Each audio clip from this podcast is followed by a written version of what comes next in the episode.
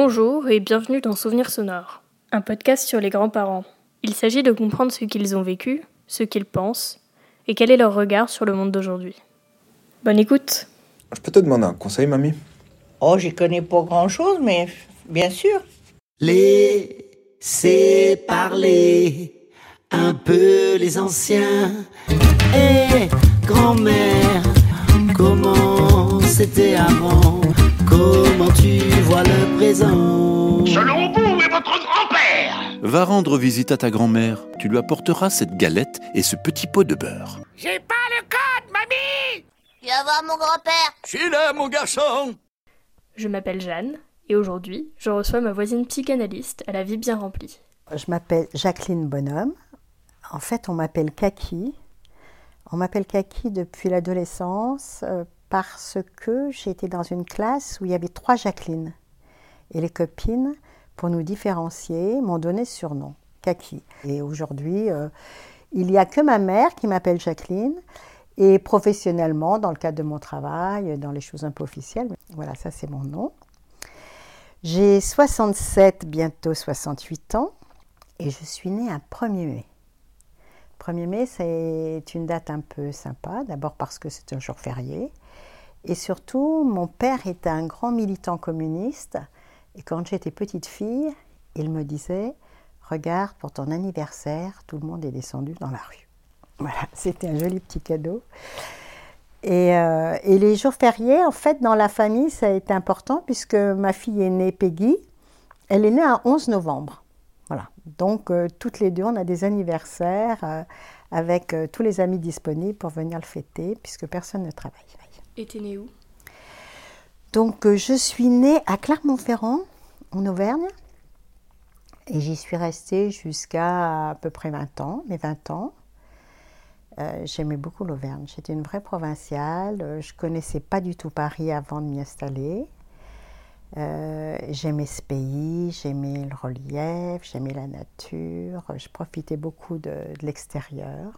Et t'as des frères et sœurs? Euh, je suis la seconde d'une fratrie de deux. J'ai une sœur aînée qui a 11 mois de plus que moi. Donc on est pratiquement jumelles. On a été vraiment élevés comme des jumelles, on nous habillait pareil, on nous faisait faire la même chose, alors qu'on était de caractères très différentes. Ça n'a pas toujours été simple, surtout je pense pour ma sœur, d'être euh, associée tout le temps à sa petite sœur. Elle s'appelle Jeanne. On est très proches affectivement toutes les deux. On est très liés. On est très liés pour avoir été euh, les témoins d'une même enfance, quoi. Je crois que c'est ça qui nous a beaucoup unis, parce qu'en fait, on est resté très différentes dans nos intérêts dans la vie, euh, dans ce- notre plaisir de voyager ou non et de quelle façon, nos lectures, nos amitiés. Enfin, il y a quelque chose de très très différent. Mais on est extrêmement tolérantes euh, l'une et l'autre euh, par rapport à l'altérité de, de sa sœur. Alors, euh, deux filles, 11 mois d'écart. euh, mon père voulait absolument des garçons. C'est un sportif. Il était professeur d'éducation physique. Le sport, c'était toute sa vie.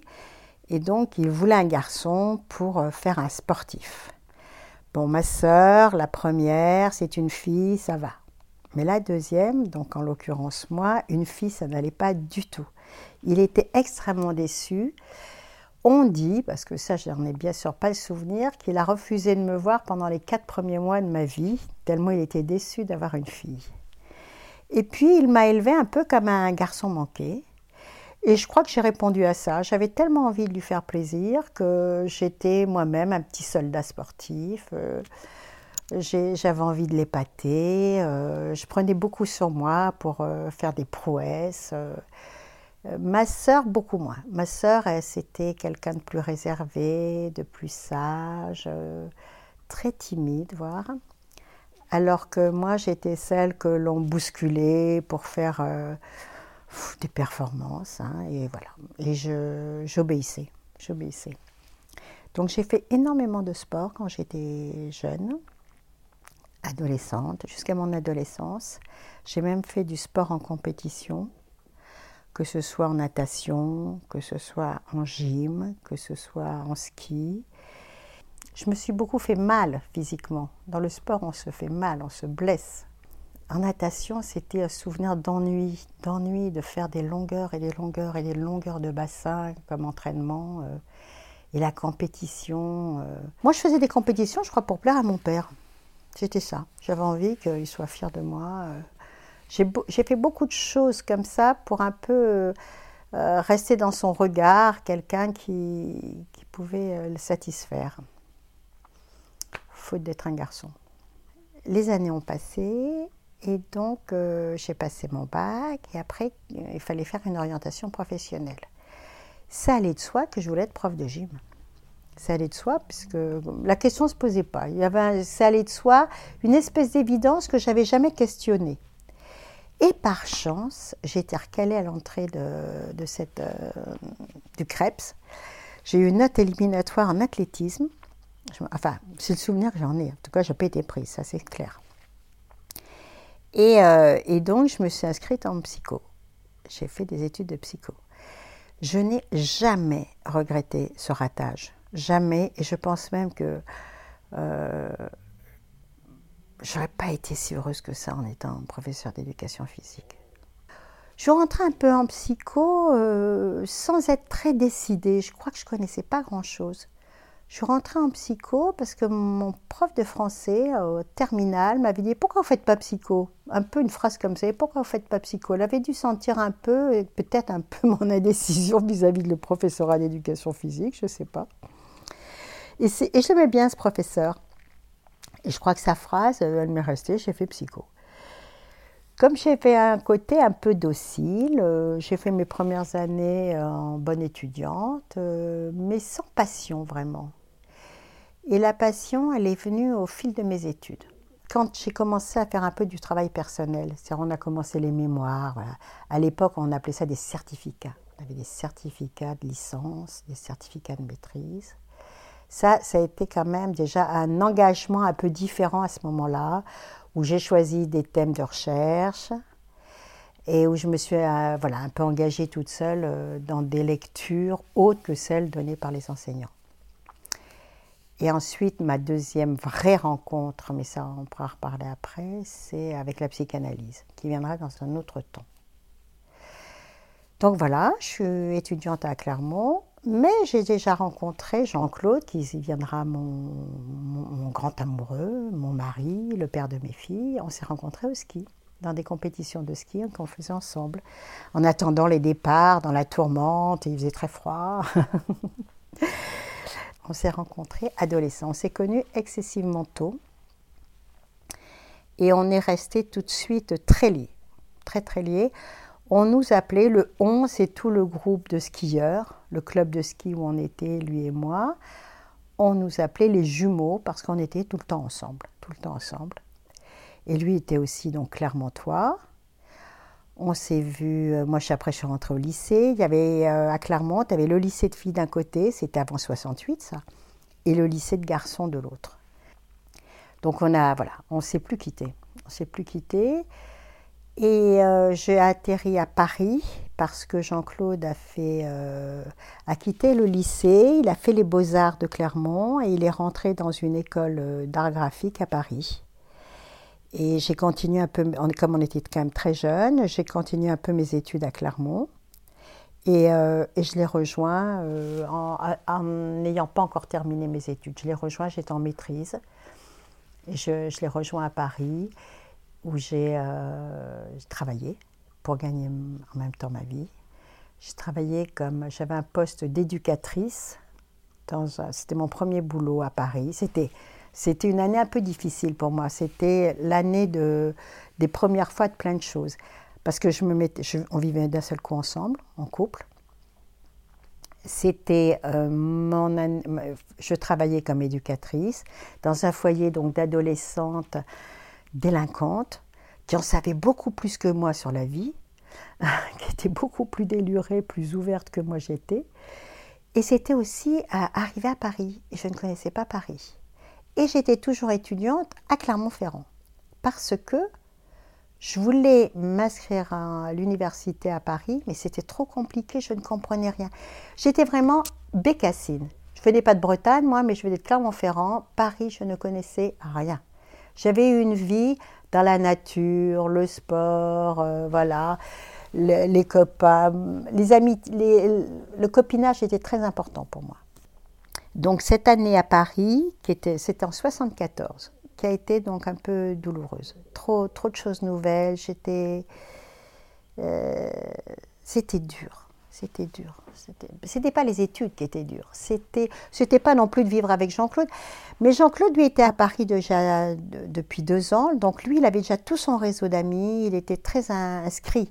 Et puis, il n'était que étudiant. Alors que moi, je travaillais à plein temps. Je travaillais en internat, c'est-à-dire j'avais des heures en plus, des horaires très décalés vis-à-vis de d'autres, de lui par exemple, et puis de ses amis, parce que moi je travaillais souvent le soir, je travaillais les week-ends, et puis le reste du temps, ben, je bossais pour la fac quand même, fallait que je finisse mes, mes études.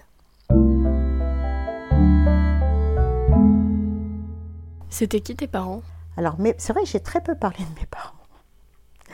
Mes parents, euh, c'était une maison très ouverte où il y avait beaucoup de monde qui venait. Mon père euh, était prof à l'école normale de, de garçons de Clermont-Ferrand. Je crois qu'il était très apprécié de ses élèves. On avait beaucoup d'élèves qui venaient voir mon père pour préparer les compétitions, je sais pas quoi. C'était un entraîneur de plein de choses.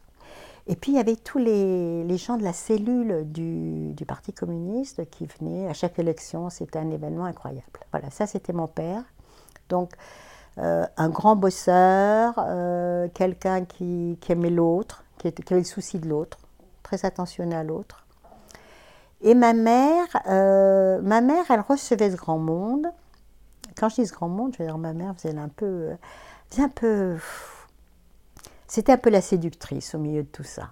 Voilà, elle accueillait, euh, elle, a régné. elle était, c'était une belle femme. je dis ça c'était parce qu'elle a 93 ans. Mon père, je l'ai perdu et il est mort, il est mort à 60 ans d'un- il, est parti avec une avalanche. Il est mort en montagne. Il s'est, tué tout seul, on pourrait dire. Il a déclenché lui-même l'avalanche qui l'a, qui l'a tué. Il avait 60 ans, juste avant sa retraite. Je ne suis pas sûre qu'il avait tant envie que ça de sa retraite. Je ne sais pas. Voilà, donc ma mère, c'était euh, toujours très élégante, euh, très bien.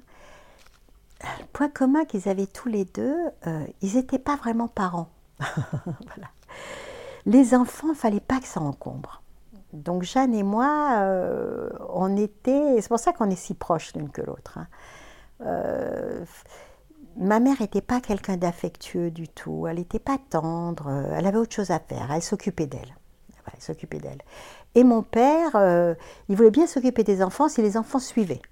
Mais par exemple, tous les apprentissages sportifs qu'on a fait, c'est quand même dans des conditions incroyables. hein.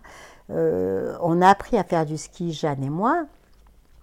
Il nous a plantés sur des skis, on avait 5-6 ans, en haut de la piste, au Mont d'Or. À l'époque, c'était la seule station ouverte euh, en Auvergne.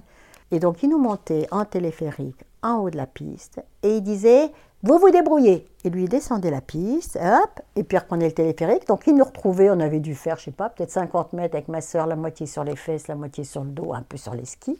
Il disait Ça va? Allez, je revois. Il nous a jamais appris. Mais il nous mettait dans des situations où on n'avait pas le choix, il fallait qu'on se débrouille. Voilà. Et j'ai plein de souvenirs comme ça. C'est un peu bizarre. C'était pas. C'était qu'on était enfant, qu'on s'est moulé à tout ça et qu'on a accepté parce que c'était pas très sympa d'apprendre à skier. Et quand je faisais de la compétition de natation, ça aussi j'ai des souvenirs. J'avais 12-13 ans. J'ai commencé 12-13 ans de compétition de natation.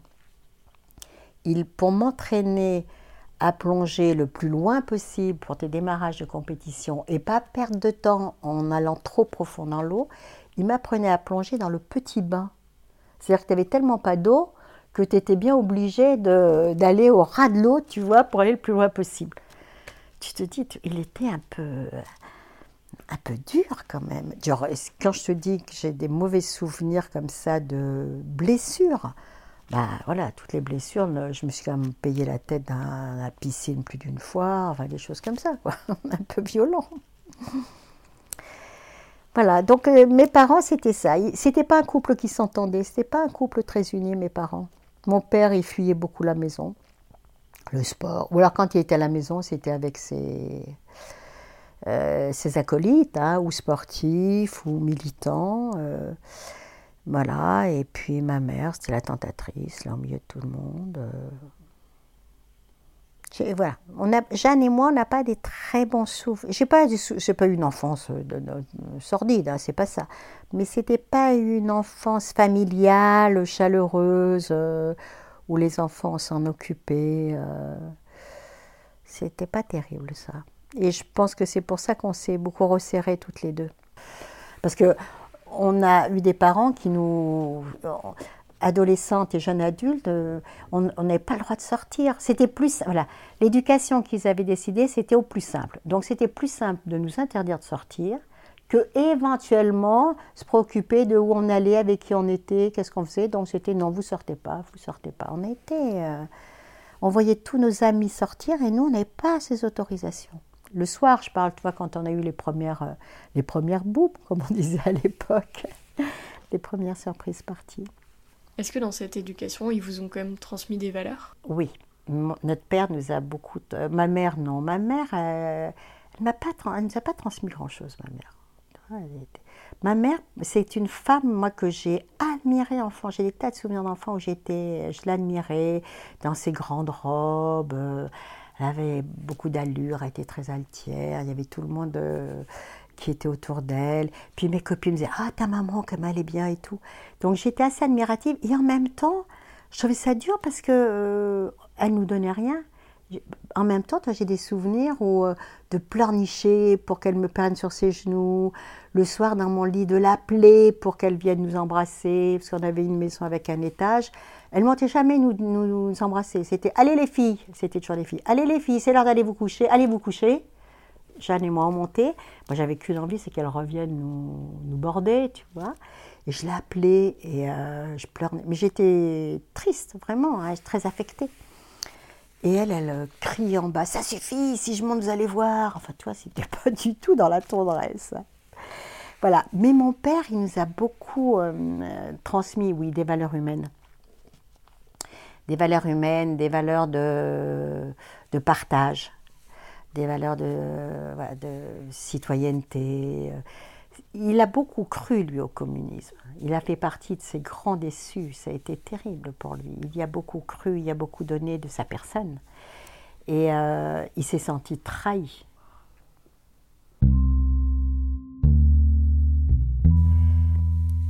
Nous avons été élevés, ma sœur et moi, en dehors de la religion.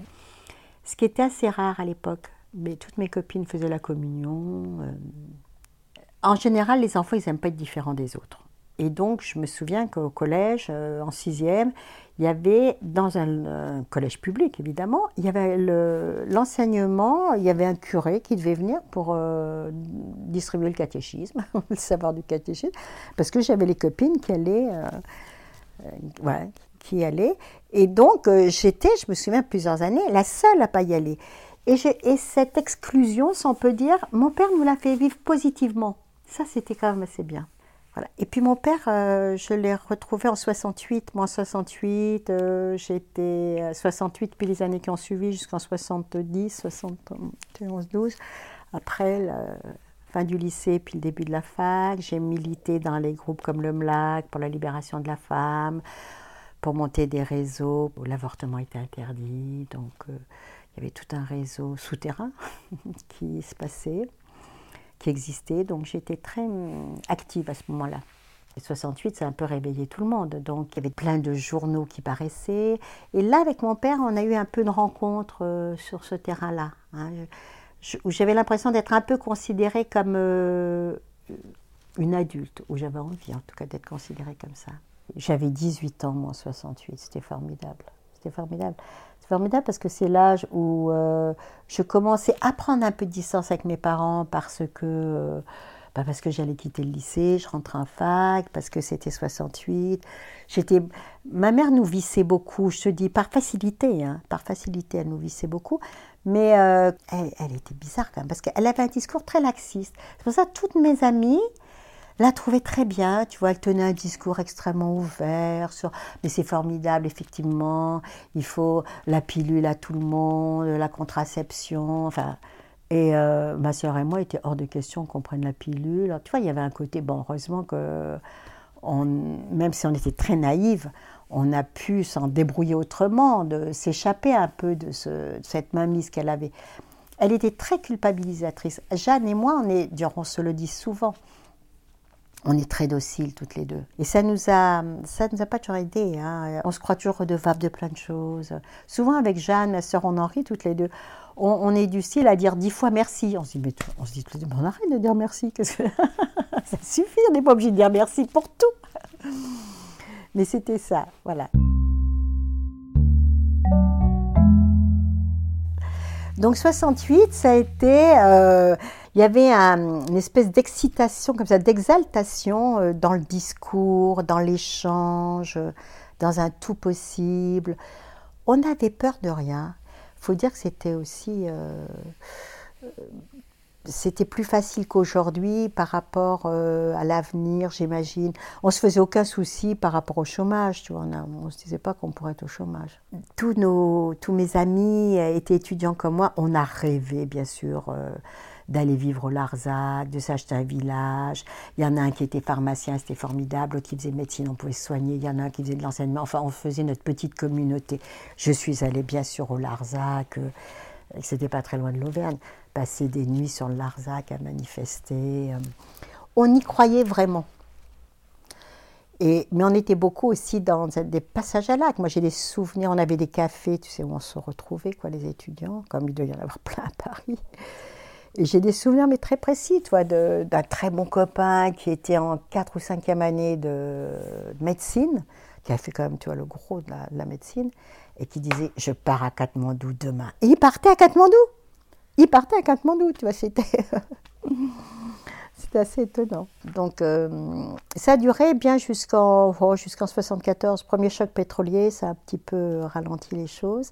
Et puis moi, j'arrivais à Paris après. Donc, quand tu es arrivée à Paris, tu as commencé à bosser en tant que psychologue? Et donc, je suis arrivée à Paris et j'ai commencé à mes premiers boulots de psy. Mon premier boulot, c'est quand même intéressant, c'est mon premier boulot. Le, le directeur qui m'a reçu, il y avait un poste libre et donc il recevait des candidatures. Euh, il m'a demandé euh, bah, qu'est-ce que je savais faire? Et je lui ai répondu à rien. Et effectivement, je suis sortie de l'université en ayant l'impression de ne rien savoir faire. Qu'est-ce que c'était qu'être psychologue? C'est à des métiers où tu as une technique. Les orthophonistes, on leur apprend à articuler, les psychomotriciens à tenir le dos. Psychologue, alors on t'apprend à passer des tests, mais c'est pas vraiment ça qui m'excitait beaucoup. Et j'imaginais qu'on n'allait pas me recruter pour que je passe que des tests. Et donc j'ai répondu rien. Et je crois que ça, ça lui a plu. En tout cas, mon honnêteté, il m'a dit je vous embauche. Il m'a embauché. Et voilà, j'ai fait des formations. Je n'ai pas arrêté de faire des formations. J'ai fait des formations pendant deux ans dans tel institut, puis après pendant un an dans un autre. Puis à chaque fois, il y avait un côté comme ça où j'étais, je partais avec beaucoup d'emballement. Et puis au bout d'un moment, j'avais l'impression de boucler quelque chose. Tu vois, terminer et qu'il fallait que je, je, me remette au travail, quoi. Au travail de pensée, au travail de recherche. Et dans cette déambulation, on peut dire, euh, j'ai rencontré l'enseignement de Jacques Lacan. Je suis allée à des séminaires de Jacques Lacan Enfin, lui, c'est pas lui qui enseignait, c'était des élèves de Jacques Lacan. Et là, ça a été pour moi la rencontre. C'était intéressant parce que c'était une rencontre. Je suis allée suivre des séminaires, je n'y comprenais rien. Il parlait avec des mots, je ne savais même pas ce que ça voulait dire. Il me parlait du petit tas, de la métaphore, du grand autre, de, la jouissance, enfin des trucs. Et alors que je ne comprenais rien, je me suis dit, c'est là qu'il faut que j'aille chercher. Et voilà. Et donc, je suis rentrée dans ce courant-là, dans cette école analytique, que je n'ai pas quittée depuis. Et c'est la première fois où je rentrais dans un, mouvement de pensée, où je n'avais pas l'impression qu'à un moment, ça allait se conclure. où ça allait se finir, que c'était euh, un chemin sans fin et que un cours, les cours que je, que je suis même encore, je continue à aller le soir à des séminaires, euh, ce qui est incroyable, et c'est fabuleux ça, c'est des cours où tu as des gens comme moi qui sont depuis 25 ou 30 ans dans ce courant-là, et tu as des gens qui démarrent, et c'est le même enseignant. C'est-à-dire qu'on te distribue un enseignement, un savoir, où suivant le niveau où tu en es, tu prends ce qu'il y a à apprendre.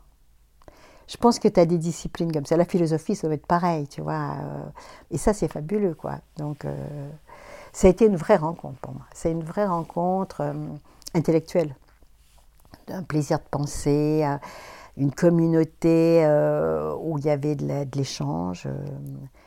Et pendant longtemps, moi, j'ai fait, euh, j'ai suivi des cours, soit sur des concepts, le des- la castration, tous ces trucs-là.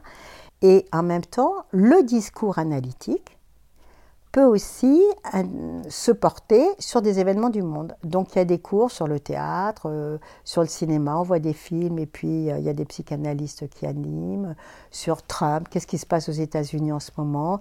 Si tu veux, c'est le discours analytique qui en dit quelque chose, comme le discours sociologique pour en donner un, comme un autre discours pourrait venir comme ça, lire les événements du monde. Et donc maintenant, je vais beaucoup plus sur ces séminaires-là que sur les séminaires purement conceptuels.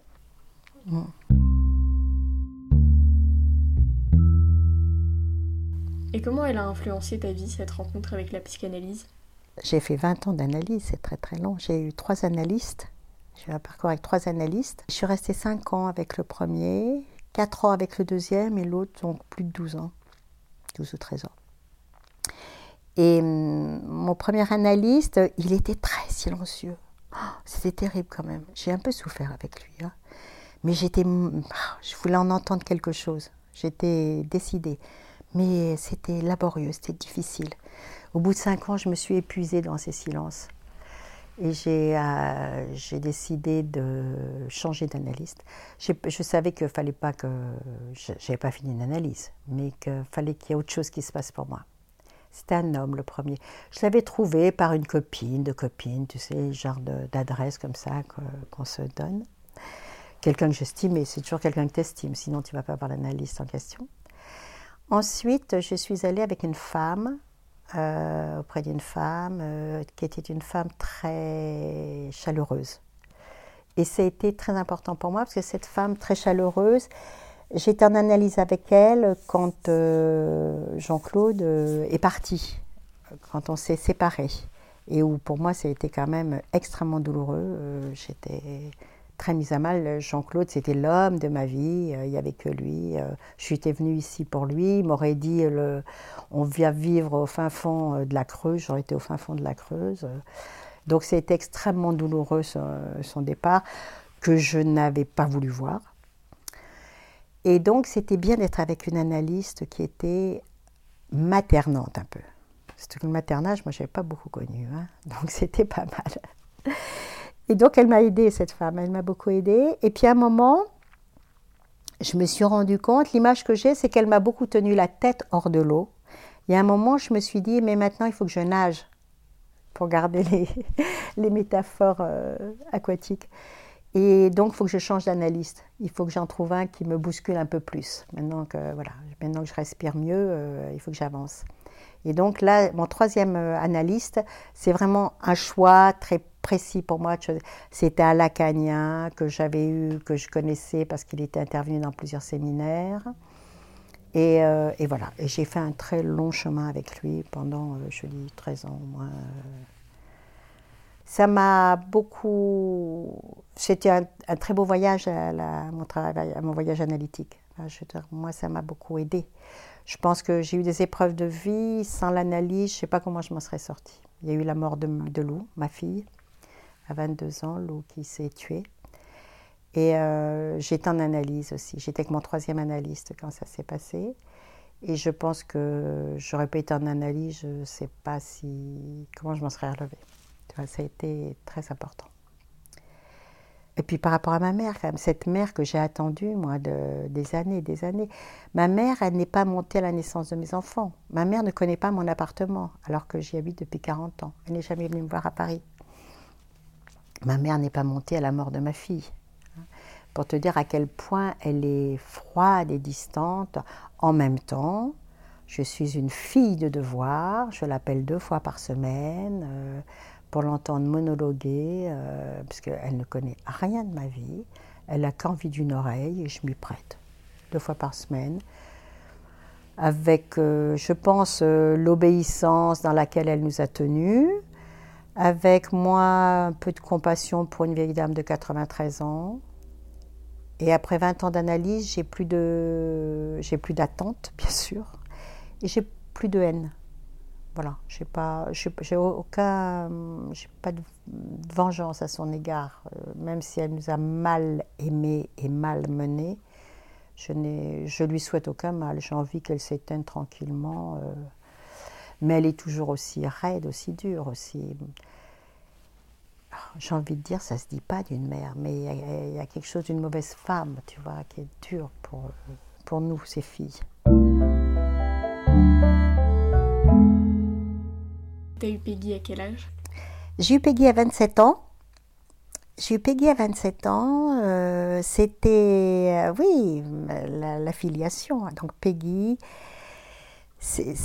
on était ravis avec Jean-Claude, euh, bien sûr, d'avoir Peggy. Il voulait une fille, c'était une fille, c'était formidable, voilà. Et puis pour moi, c'était évident que je voulais, j'avais pas envie d'enfant unique.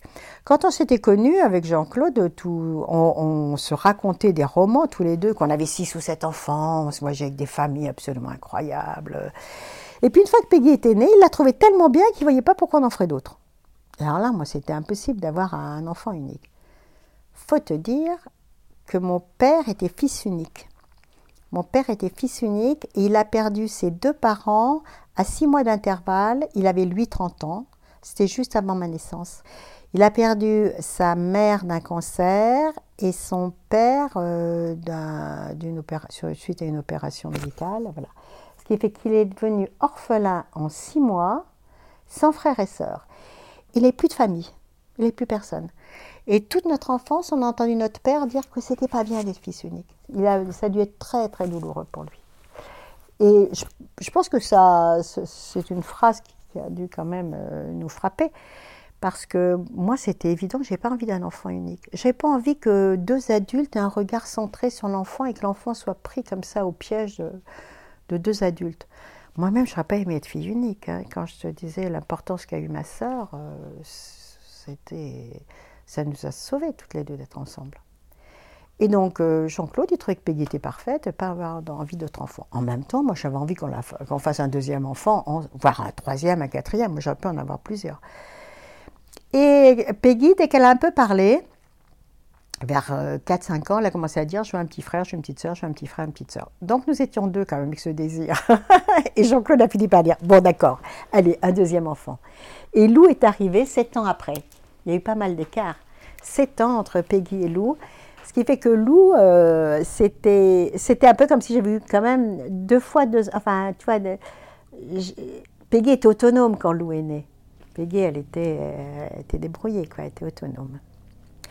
Et moi, j'étais ravie, bien sûr, d'avoir Lou, qui, a- qui est née avec une dent. C'est une petite fille qui est arrivée avec une dent. C'était sa petite marque à elle.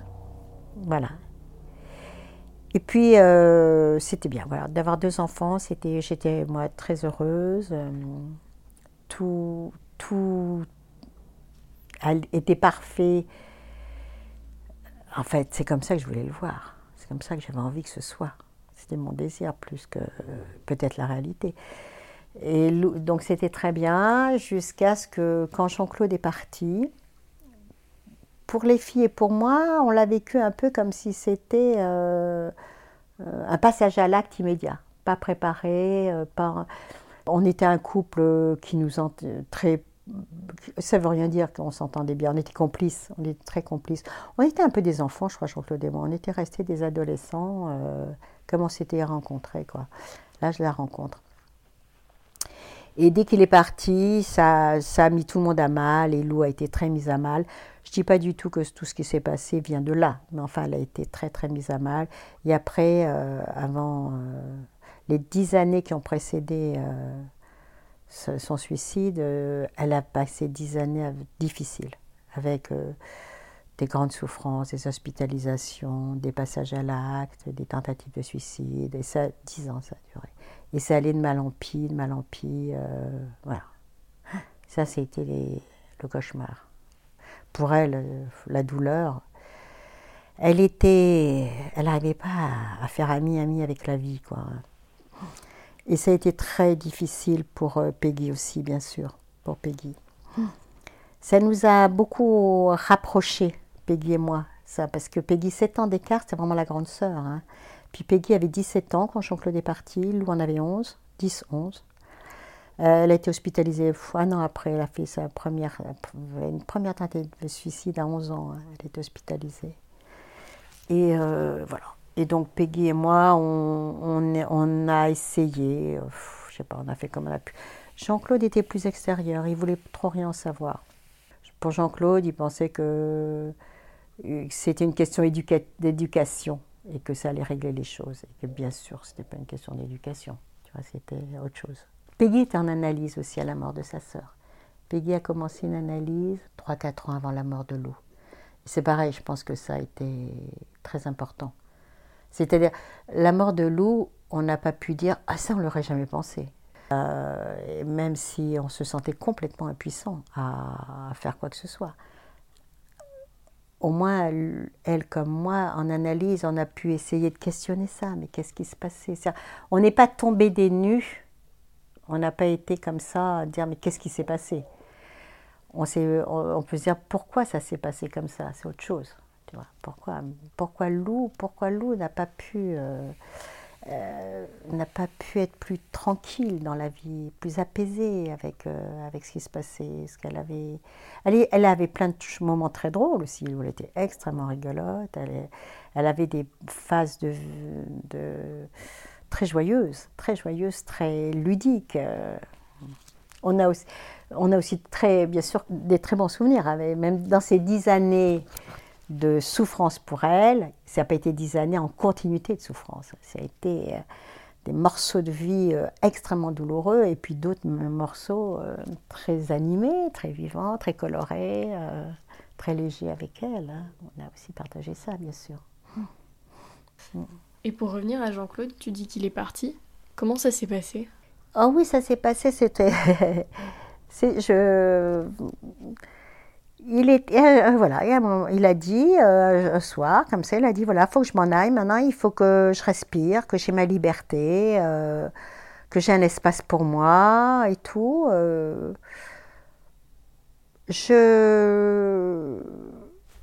Je l'ai pas compris, sans doute euh, comme il aurait voulu que je comprenne. Moi, je l'ai compris qu'il fallait qu'effectivement, il ait un peu d'espace pour respirer. Il avait un atelier de peintre à Malakoff, pas très loin, et il est allé un peu s'installer. Euh, C'était bizarre pour moi, mais tu vois, j'aurais pu faire avec. Il ait besoin de cet espace-là. euh, il était un peu particulier quand même, Jean-Claude.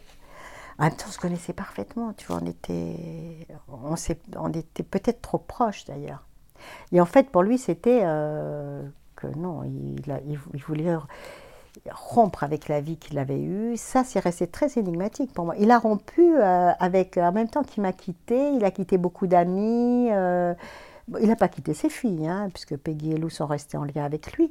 Mais euh, il les a jamais accueillies chez lui, par exemple. Elles n'ont jamais passé une nuit chez leur père. Lou, il, donné, il donnait rendez-vous à des restaurants à, je me rappelle, à Montparnasse, euh, voilà.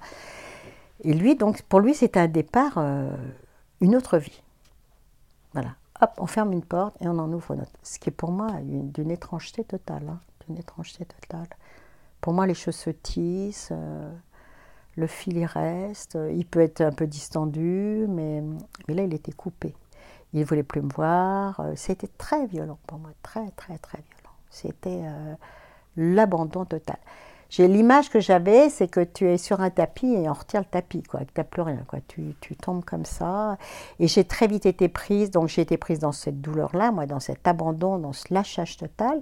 Et très vite, j'ai été euh, rattrapée par le malaise de loup, qui, qui, qui, faisait des appels au secours euh, un an après.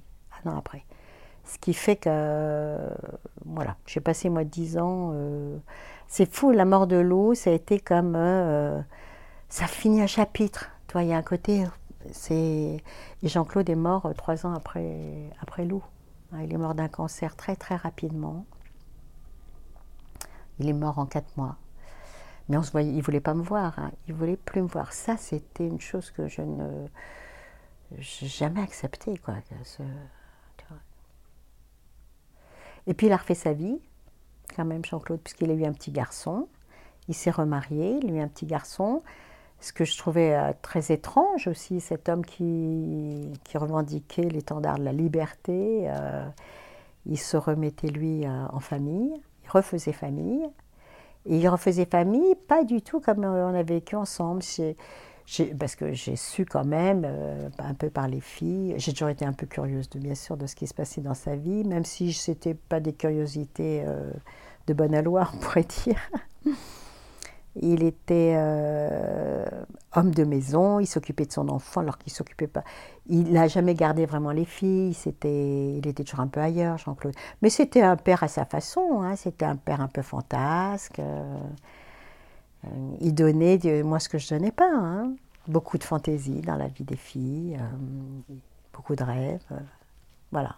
Et après, il est devenu donc un papa qui gardait son petit garçon, qui l'amenait faire des activités, qui faisait la cuisine chez lui. une autre vie, une autre vie. Et à la mort de Jean-Claude, Bien sûr, j'ai été affectée puisque je me suis dit d'un seul coup, ça y est, il n'y a plus de paroles qui pourront être échangées. Mais euh, il était déjà parti pour moi. Voilà. Il était déjà parti.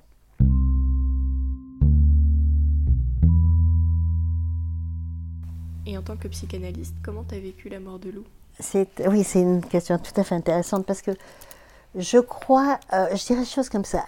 À la mort de Lou, à la mort de Lou, moment où elle meurt, vraiment dans l'immédiateté des choses. C'est comme si d'un seul coup j'ai un rideau qui se qui s'ouvre et je comprends tout à fait psychiquement ce qui s'est passé pour l'eau. Et que avant, je le savais, mais je voulais pas le savoir. Et une fois qu'elle est morte, tu peux plus faire comme si tu voulais pas. J'ai beaucoup cherché auprès de psy, je me suis battue, j'ai fait hospitaliser dans les meilleur lieu, entre guillemets, que moi je pensais euh, psy. Et pour ça, j'ai sorti toutes les cartes qu'il fallait. aller euh, sa dernière hospitalisation, c'était au service psychiatrique du Val-de-Grâce, à, Paris. Et je savais très bien quels étaient les psychiatres qui bossaient, que je ne connaissais pas du tout intimement, mais que je connaissais pour les avoir euh, eus comme enseignants, pour connaître leur travail, leur recherche. Et dans ces moments-là, tu as un espèce de culot incroyable. C'est-à-dire, je leur ai téléphoné je me suis présentée alors que leur nom, mon nom disait absolument rien. Mais leur mais je vous ai rencontré là, là, là, j'ai fait ça avec vous. Je veux que vous preniez ma fille et tout. Je me suis battue, tu vois, pour qu'elle soit dans les, ce que moi j'estimais les meilleurs lieux. C'était toujours dans l'urgence, les hospitalisations de Lou, c'est toujours été dans l'urgence. Et c'est difficile parce qu'elle était au départ mineure, puis après est devenue majeure, ce qui fait que dans les services psychiatriques, tu as les services mineurs, puis les services majeurs à six mois d'intervalle, c'est très compliqué. C'est très compliqué. Il n'y a pas de place. Je, je j'avais besoin d'aide, de soutien. J'avais besoin qu'on s'occupe d'elle. J'aurais voulu savoir. J'aurais voulu le miracle. J'aurais pas voulu savoir. J'aurais voulu le miracle. J'aurais voulu qu'on me dise, mais vous inquiétez pas, tout va très bien. Euh, c'est un petit cauchemar. Tout va se réveiller et ça sera bien. Et que tu sais que c'est pas vrai. Et ça, je le savais. Et même si à chaque fois j'espérais que mais très vite, j'ai compris que ça n'allait pas le faire. En tout cas, à sa mort, c'était évident qu'il y avait une lecture de, sa structure psychique. Tu vois, comment elle était, elle faisait pas lien avec la vie. Comment Lou, elle avait des morceaux de vie où elle était bien. Il y avait des moments de vie, mais il n'y avait pas de continuité dans. Il n'y avait pas une assise avec une continuité qui lui permettait de s'y installer. Même si l'assise était parfois inconfortable, Elle, c'était une assise du vide, une assise du vide, une assise du vide. Et dans le vide, ben, tu tombes, quoi. Tu tombes, euh, c'est l'effondrement total, tu vois. Et ça, je le savais depuis longtemps. Mais je voulais pas le voir. Et je pense que Peggy, euh, même si elle n'était pas psy, a, vu un peu les choses comme moi. On s'en est beaucoup parlé après. Après la mort de Lou, on a eu un besoin de parler, de parler, de parler, de parler, de, de revoir toutes les deux, hein, que toutes les deux. Jean-Claude n'était pas dans le circuit. Jean-Claude n'était pas dans le circuit. Il n'a pas voulu rentrer dans le circuit. Après la mort de Lou, moi j'ai voulu revoir tous les médecins euh, du Val-de-Grâce qu'il avait suivis. J'ai demandé des rendez-vous. Euh, pourquoi j'ai fait ça? J'avais besoin d'entendre leurs paroles sur ma fille qui venait me dire que j'avais pas déliré, que le regard que j'avais eu sur elle, il était comme ça. C'était un peu avalisé ce que, ce que moi je, je pouvais penser. Et Peggy est venue avec moi, et j'ai proposé à Jean-Claude, qui, qui a absolument pas voulu, qui, s'est retiré de ça, euh. Il fallait que je, la mort de Lou ne- devait être accompagnée de mots, pas sur sa mort, mais sur ce qui s'était passé pour elle, sur euh, qu'est-ce qu'elle avait fait de sa vie. Voilà. Je pense que la fragilité de Lou, que j'avais vu bien avant, bien sûr, le départ de Jean-Claude, euh, mais que j'avais un peu arrangé. Euh, sa fragilité, elle a été mise à mal avec le départ de son, père et ça a fait craquer tout ça. Je n'en veux absolument pas.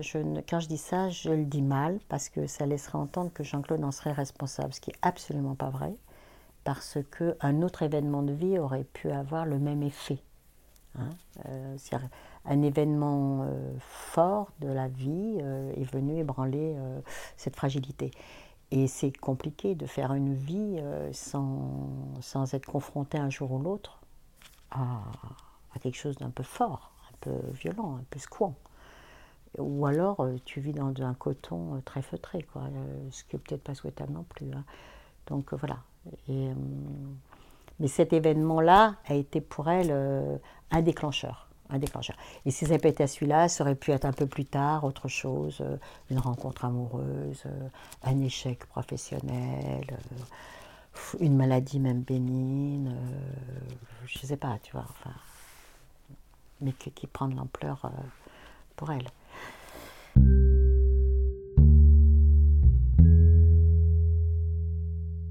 Et après, la, parce que mort de loup, tu vois, ça va faire maintenant euh, pas mal d'années. hein. Ça fait 12 ans. Euh, c'est la naissance de ma petite fille Clara, donc la, fille aînée de Peggy, qui a remis euh, l'horloge du temps en route. Voilà, c'est vraiment clair pour moi. Après la mort de Lou, ouf, il y avait un côté, tu sais, le temps était arrêté, suspendu. Ouf, Je savais plus très bien où. J'étais j'étais un peu mécanique.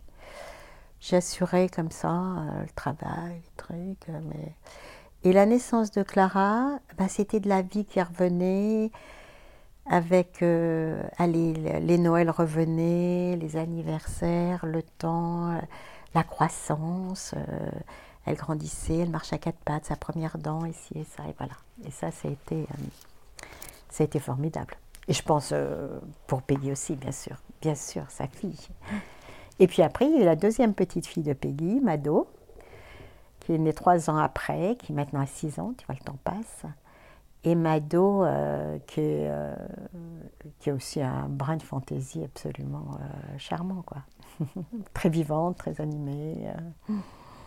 Ah ouais. C'est important. C'est important. Quelle éducation t'as voulu donner à Peggy et à Lou? J'ai voulu leur transmettre le souci de l'autre. Sans autre, euh, tu vis pas. Hein, L'ouverture, la tolérance, bien sûr. Leur, euh, leur donner, euh, croire en elles, qu'elles croient en elles. Et tu, vois, c'est drôle que, parce que Peggy, 40 ans, Peggy a deux enfants, 40 ans. Peggy, je l'ai hier au téléphone et elle me dit, elle m'en avait un peu parlé avant, mais là, le- elle est plus claire. Elle me dit Ça y est, je me suis inscrite euh, pour cette saison de mars à septembre sur l'île de Ré où elle habite, euh, comme stagiaire pâtissière.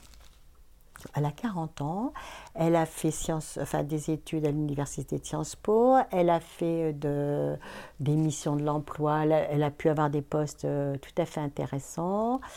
Qu'elle a, hum, elle n'a pas du tout un côté carriériste, Peggy. Vois, elle a le côté, je veux faire des choses qui sont en accord avec mon éthique. Voilà. Et là, ça fait un moment qu'elle a envie de monter, comme elle dit, un peu son affaire. Monter un peu son affaire, c'est, elle, est, elle est gourmande, elle aime la nourriture, elle aime la cuisine, elle aime la pâtisserie. Et donc, bref, elle part faire pendant donc euh, mars, avril, mai, juin, cinq mois, 5-6 mois, tu vois la saison, euh, stagiaire pâtissière dans une fabrique de gâteaux sur l'île de Ré. Elle est ravie avec des horaires de 7 h le matin, elle a quand même deux enfants, hein, tu vois, 7 h le matin, midi, puis elle reprend de 2 h à 5 h. Alors moi, tu vois, quand ma fille me dit ça, j'ai le premier truc qui fait elle pourrait choisir quelque chose de plus simple, de plus tranquille, ses enfants, tu vois. Et très vite, je me raisonne, je me dis, tu lâches, elle a 40 ans, elle s'est toujours débrouillée jusque-là dans sa vie, et ben elle y va. Et ma, seule question après, je dis, mais tu es contente? C'est ce que tu as envie? Je ravie, c'est ce que je veux. Et ben c'est parfait, et on verra.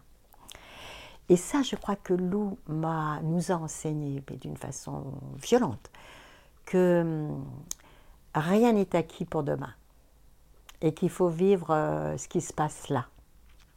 On ne va pas mettre des petites noisettes de côté en se disant euh, on ne sait jamais, on ne sait jamais, on ne sait jamais. La prudence, euh, ça, des fois, ça empêche de vivre. Et donc, euh, je trouve que Peggy, elle a envie de faire ça maintenant. Je ne vais pas commencer à me dire Ah, comment elle cotise à sa retraite, Ah, et comment elle va faire ci, Ah, et comment. Ben non, elle va s'en débrouiller. Et, et Peggy me l'a très bien dit. Elle m'a dit écoute, maman, ça va être très dur, parce qu'attends, en même temps, elle est élue quand même dans sa mairie, donc elle s'occupe de la municipalité, elle doit deux jours par semaine à la municipalité. Je dis, mais Peggy, comment tu fais tout ça? Ben, Je vais essayer de me débrouiller et tout, et elle va se débrouiller. Et elle euh, est très clairement, elle nous dit, ben, comme ça, au bout de six mois, je vais vraiment voir si ça me plaît ou si ça ne me plaît pas. Et c'est très bien. Et en même temps, je, je suis assez. Parce que moi, je suis moins téméraire qu'elle. hein. Moi, je suis plus casanière que Peggy. Et je suis assez, hum, assez admirative de voir comment elle peut oser comme ça. Et, ça, et puis, euh, son compagnon, Benoît, la soutient. Ils se soutiennent mutuellement pour, euh, pour oser des choses. Et je trouve ça très bien. Et là, je me dis, ah, je suis contente de ne pas lui avoir transmise, moi, mon côté un peu petit quand même. Moi, je suis beaucoup plus. euh, tu vois, j'ai été salariée toute ma carrière. je suis plus timorée. Puis, j'ai une mère qui nous a bien appuyé sur le chapeau, tu vois. J'ai un côté timoré. Et tu es content en tant que parent de ne pas avoir transmis à tes enfants les choses que tu n'aimes pas trop chez toi.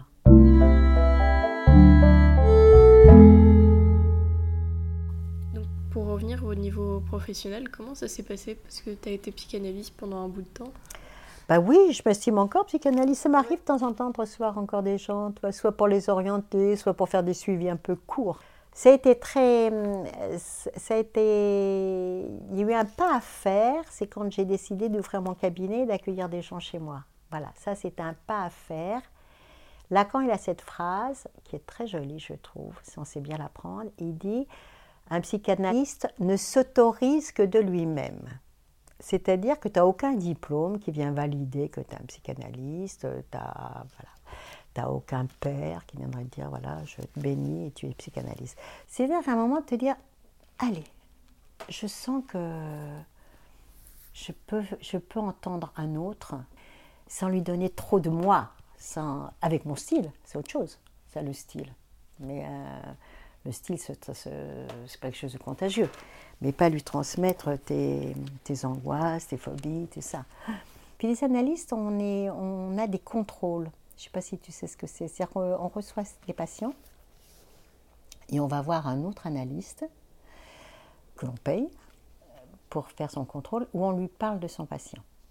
Je vais donner un exemple très précis. Moi, j'avais un patient et tout ça, et je fais un contrôle et je dis Oh, je me demande s'il ne faudrait pas que je, l'avais en face à face. Si je ferais, ça serait pas bien que je lui propose d'aller sur le divan. Et mon contrôleur, d'un seul coup, me dit Mais pourquoi vous voulez faire ça? C'était mon désir à moi. C'était pas forcément le désir de la, du patient. Et donc, à part ton cabinet, tu as aussi travaillé en institution. C'était comment? Euh, Je crois que ça m'a beaucoup rassurée. Ça m'a beaucoup rassurée. J'avais mon petit salaire à la fin de chaque mois. Je n'étais pas comme Peggy, moi, tu vois. J'avais besoin d'être rassurée.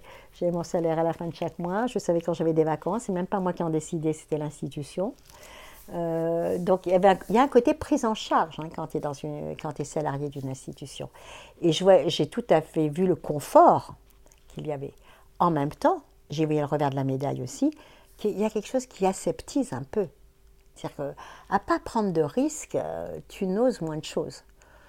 Donc ça, c'est un peu dommageable. Heureusement, dans l'institution où je suis restée le plus longtemps, qui était la Croix-Rouge française et où j'avais le maximum de mes heures, parce que j'étais sur plusieurs institutions, on était une équipe euh, de psy, un peu de 5-6, avec un directeur très orienté par la psychanalyse tous ensemble. Donc avec un vrai, c'était un lieu de recherche. On faisait des publications, on faisait des écrits. Ce qui fait que dans ce côté confort du salariat, il y avait un côté vivant de la pensée grâce aux collègues que j'ai pas eu forcément dans d'autres institutions où tu es tout seul. Tu vois. Et la Croix-Rouge, j'ai beaucoup appris avec mes collègues, on apprend à plusieurs. Hein. Ils m'ont beaucoup enseigné, les enfants m'ont enseigné, les adolescents, c'est l'autre qui t'enseigne. Et ça serait à refaire, peut-être que je lâcherais un peu d'institutions pour faire plus de cabinets privés. Mais j'ai, j'étais pas courageuse pour faire ça, je crois. J'avais besoin de mon confort. Puis peut-être parce que j'étais seule avec les deux filles, que c'était plus rassurant pour moi. Enfin. Donc à quel âge t'as pris ta retraite? J'ai pris ma retraite à 63 ans, 60, oui, presque un peu avant mes 63 ans. En fait, je voulais même la prendre six mois plus tard. Je voulais la prendre six mois plus tard, c'est-à-dire je l'ai prise au mois de février, je voulais la prendre en juillet pour tout dire, je voulais finir l'année scolaire. Et j'ai anticipé un peu le départ parce que, pour des raisons justement de ne pas être bien dans l'institution. Depuis quelques années, la psychanalyse est très mal vue. Hein, dans le discours ambiant. Euh, on parle beaucoup de psy, ça. Les psy, il y a des coachs, il y a des psys, il y a des, tout ce que tu veux. Euh. tu vas à la FNAC, à la rue, dans la, en librairie, euh, tu as tous les livres pour être zen, être heureux, le bonheur, tu as tout ce que tu veux. Hein. C'est pas ça la vie, quoi. Et, mais la psychanalyse a été très mise à mal parce que rentre, c'est pas rentable la psychanalyse, hein, c'est pas quelque chose d'efficace, c'est pas évaluable, c'est pas calculable, c'est pas chiffrable. On est dans une société du nombre. Et la psychanalyse, ça va pas du tout. Donc, euh, maintenant, on soigne autrement, on traite autrement, euh, on fait beaucoup de tests, on fait des bilans, on fait du coaching, on fait du comportement, beaucoup de thérapie comportementaliste qui, n'a rien à voir avec la psychanalyse. Absolument rien. Ça touche complètement un autre domaine. Euh. Et donc dans les institutions, maintenant, on veut que des psys qui fassent ça. Et moi, j'étais une vieille psy qui refusait de faire ça, évidemment. Mais je refusais pas en étant caractériel. C'est que pour moi, c'était c'était un non-respect de l'autre. Je ne suis pas là pour dresser quelqu'un euh, le mater, le dresser avec du comportementalisme. Même s'il y a des gens qui trouvent ça très bien, ça, moi, ça me, chacun fait ce qu'il veut. Mais moi, je ne veux pas faire ça. Est-ce que tu peux expliquer peut-être plus en détail ce que c'est la différence entre psychanalyse et comportementalisme? Oui, bah, la psychanalyse, c'est très clair. La psychanalyse, elle, reporte, elle repose sur l'inconscient. C'est-à-dire que tu pars de l'idée que chez chacun de nous, il y a une partie qui nous échappe dans notre, dans notre façon d'être dans la vie, et que cette partie a des effets sur, euh, dans ta vie. Elle a des effets. Et que ces effets, euh, des fois, ils te dérangent beaucoup. Et donc, tu vas en analyse pour essayer, pour le dire très vulgairement, de faire un peu ami-ami avec ton inconscient. Le comportementalisme, c'est autre chose. C'est penser que tu as un moi qui est fort et qui décide.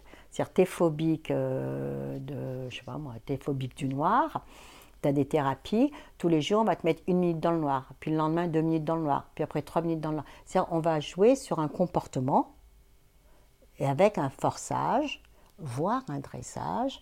C'est un peu ça, on s'occupe du comportement. La psychanalyse, elle s'en fout du comportement. C'est pas son truc, tu vois. Même s'il y a des effets sur ton comportement, mais elle va pas elle va pas intervenir sur le comportement, elle va essayer plutôt d'intervenir avec toi qu'est-ce que ça te fait ce comportement? Mais comment, pourquoi tu, qu'est-ce que t'en dirais? Comment, quel mot tu mettrais là-dessus? Tu vois, elle va essayer de, de tourner un peu autour euh, pour voir euh, qu'est-ce qui te met à mal là-dedans. C'est un peu ça. Donc ça n'a rien à voir, tu vois, c'est très différent. C'est hum, le comportementalisme, c'est beaucoup sur la répétition, c'est sur, euh, bah, c'est comment on intervient auprès des autistes, on leur donne des images, en leur, euh, prenant comme ça. Bon. Moi, que ça existe, euh, tout peut exister, mais qu'on ne me demande pas de le faire.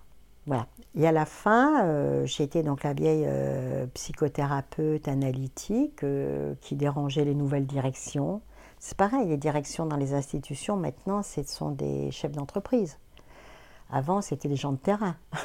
maintenant, c'est des gens qui ont fait des écoles dans euh, l'administration, tu vois, et qui viennent gérer. On fait du budget, on fait des- du fric, quoi. Alors, ça peut pas être vraiment rentable, mais il faut pas que ça coûte trop cher.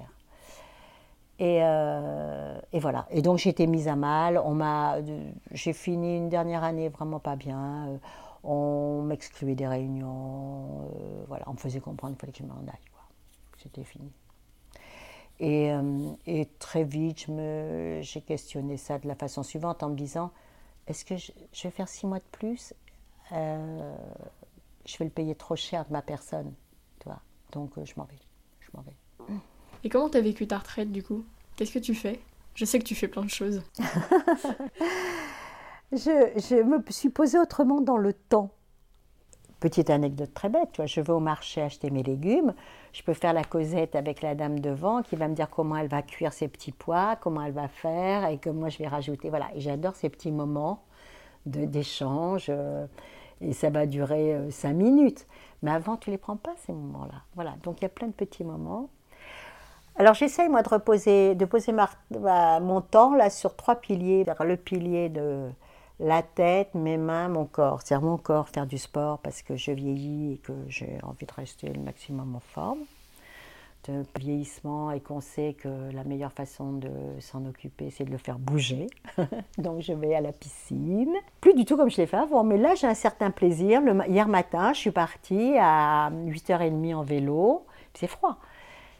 Je pédalais jusqu'à la piscine de Malakoff. Je suis allée à la piscine. Il n'y avait personne. J'avais une ligne d'eau pour moi toute seule. Je ressors et là, ça y est, je suis bien. Après, il y a euh, mes mains. Eh ben, J'aime bien bricoler. Donc, quand je bricole pas assez, des fois, je dis Ah, faut que je m'y remette. Euh, ça peut être faire de la couture, ça peut être arranger des lampes, m'occuper de mes mains, construire avec mes mains, faire de la cuisine. euh. Et puis, il y a ma tête. hein, écrire, lire, travailler, faire des recherches, voilà. Je crois que le fil conducteur, moi, de, ma vie, ça a été quand même de toujours suivre des cours. J'ai toujours été en cours. Là, je suis des cours et de psychanalyse, donc dans le cadre de l'école de la cause freudienne. Et puis, je vais euh, suivre des cours euh, ou à Orsay ou à Beaubourg sur la peinture. J'ai toujours des, des travaux en cours de recherche. Je sais pas ce que j'ai des tiroirs pleins de notes de recherche. Je sais même pas ce que je vais en faire, mais ça n'a aucune importance. Et c'est quoi ton rapport avec tes petits-enfants?